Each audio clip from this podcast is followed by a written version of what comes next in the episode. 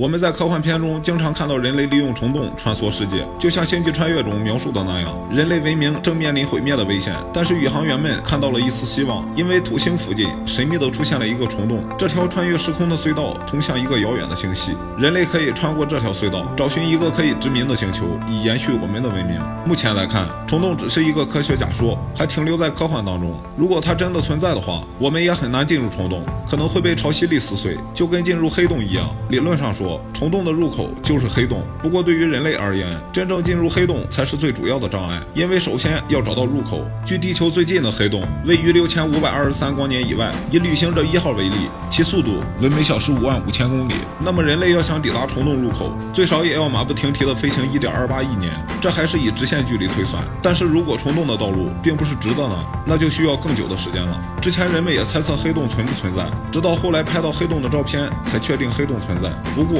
虫洞理论一直在发展进步，或许有一天我们会像亲眼见证黑洞一样，发现虫洞就藏在地球不远的地方。